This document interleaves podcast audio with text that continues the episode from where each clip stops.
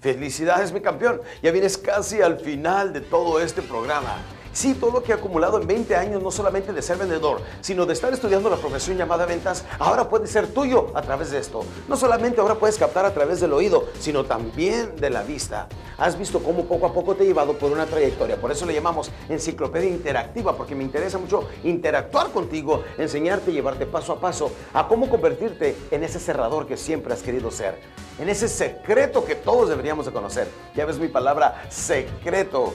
E S-E-C significa siempre estar cerrando. Esa es la SEC. El reto es de siempre estar cerrando. Por eso mi palabra secreto, siempre estar cerrando.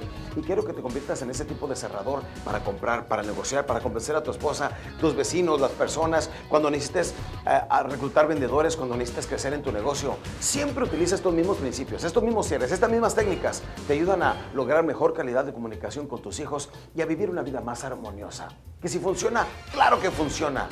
Te lo dice alguien que ya lo ha estado disfrutando por muchos años. Además, durante este transcurso de mi carrera, he visto cientos de miles de personas cambiar con estos conceptos y hacer con sus vidas todo lo que desean, hermosas realidades.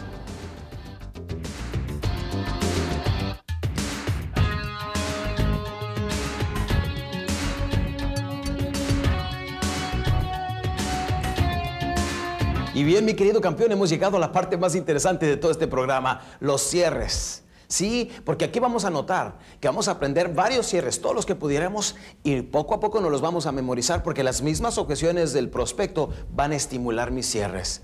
Ahora, en algunos casos hacemos información o ejercicios un poco exagerados si tú quieres, pero viene siendo con el propósito de estar más preparados de lo que pudiéramos utilizar con el prospecto. Porque hasta cierto punto yo comparo mucho los vendedores con los cantantes. Los cantantes cuando están vocalizando, en el piano a veces tocan rangos de la voz que normalmente no utilizan cantando normalmente. Pero tienen que tenerlos preparados por si en alguna ocasión tuvieran que echar mano de ellos. Y eso es lo que vamos a hacer nosotros. Yo quiero que visualices bien cómo viene siendo el diálogo de un prospecto con un vendedor. Por ejemplo, esta pequeña gráfica nos muestra, aquí está el vendedor, aquí está el prospecto, pero en medio de ambos existe una barrera, una barrera de plomo difícil de penetrar.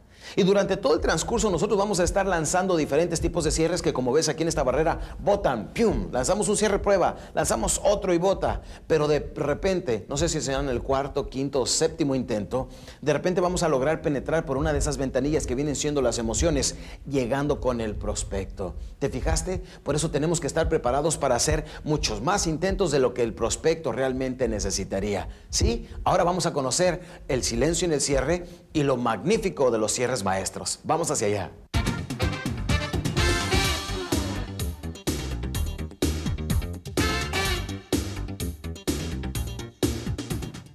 Hablando de la importancia de cierres prueba, aquí vamos a tocar algunos diferentes aspectos. Recuerda que lo único que viene siendo son pequeñas pruebas y en uno de ellos el prospecto puede caer, como va a suceder ahora. Esta pregunta se llama el cierre envolvente porque es una pregunta nada más, y si logro envolver, en este caso, a la señora Rodríguez, aquí en mi prospecto, la venta es mía. Señora Rodríguez, ¿el automóvil lo van a manejar solamente el gerente general o los empleados también? Yo creo que los empleados también. Como ves, al contestarme, lo que necesito ahora es proceder a llenar el pedido. Acabo de cerrar, ¿sí o no? Otra, otro ejemplo viene siendo, eh, señora Rodríguez, ¿la computadora piensa instalarla nada más en la oficina o le gustaría también tener una línea de acceso en la bodega? Fíjese que me gustaría también tener una extensión en la bodega, es muy importante para nosotros. ¿Ves? Con el cierre envolvente estoy yéndome inmediatamente al cierre, porque al, dentro del envolvente tenemos el doble alternativa y el momento que ella acceda quiere decir que, que ya bendice o no.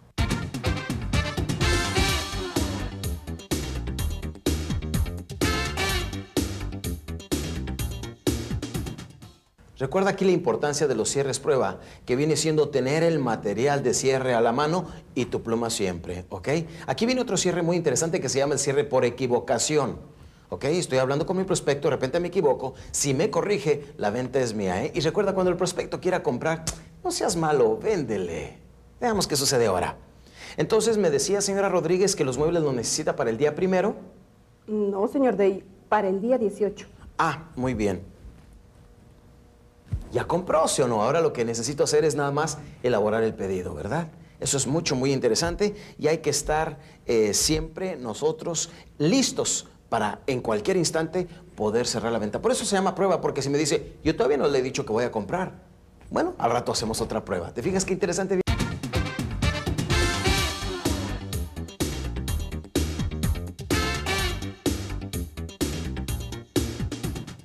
Aquí estamos hablando de otro cierre muy interesante, se llama el cierre rebote, que viene siendo el 4012 en la sección de cierres de tu manual.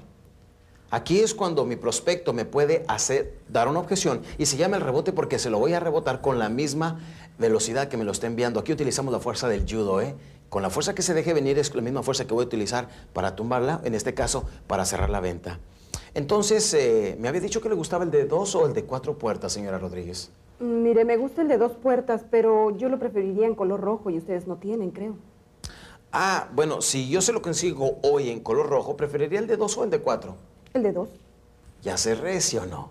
Y el momento que mi prospecto quiere comprar, a cerrar. Y eso es lo que hago. Muy bien, eh, ¿qué dirección tiene? Y ya lo demás es sencillo, ¿sí o no?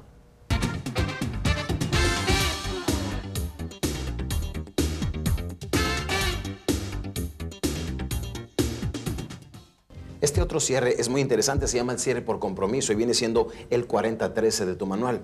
Y es muy interesante que lo veas aquí en acción porque la próxima vez que te encuentres un prospecto negativo, esa objeción directa la vas a convertir directamente en un cierre. Es un poco similar al cierre rebote, pero este tiene otro efecto. Veamos cómo funciona. Pues sí, está muy bien todo lo que usted me está diciendo, pero yo como realmente sé si funciona o no. Normalmente los vendedores vienen y nos ofrecen el cielo y las estrellas, pero al último ni los volvemos a ver. Comprendo cómo se siente, pero si yo le pudiera demostrar que todo lo que le estoy diciendo es verdad, a reserva de que usted quede plenamente satisfecha, ¿cuál preferiría, el A o el B? Bueno, pues si me pone a escoger, me conviene más el A.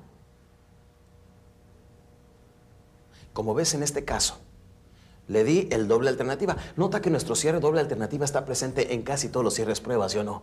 Y la fuerza con la que me lanzó la objeción es con la misma fuerza que, lo que se la regresé. Y en estos casos, si lo aplicas bien, con una forma sencilla, recuerda que hay que poner cara de yo no fui, fue TT. Así muy sencillo para que el prospecto utilice su misma fuerza para rebatir su objeción y caiga en este cierre. Magnífico, ¿verdad?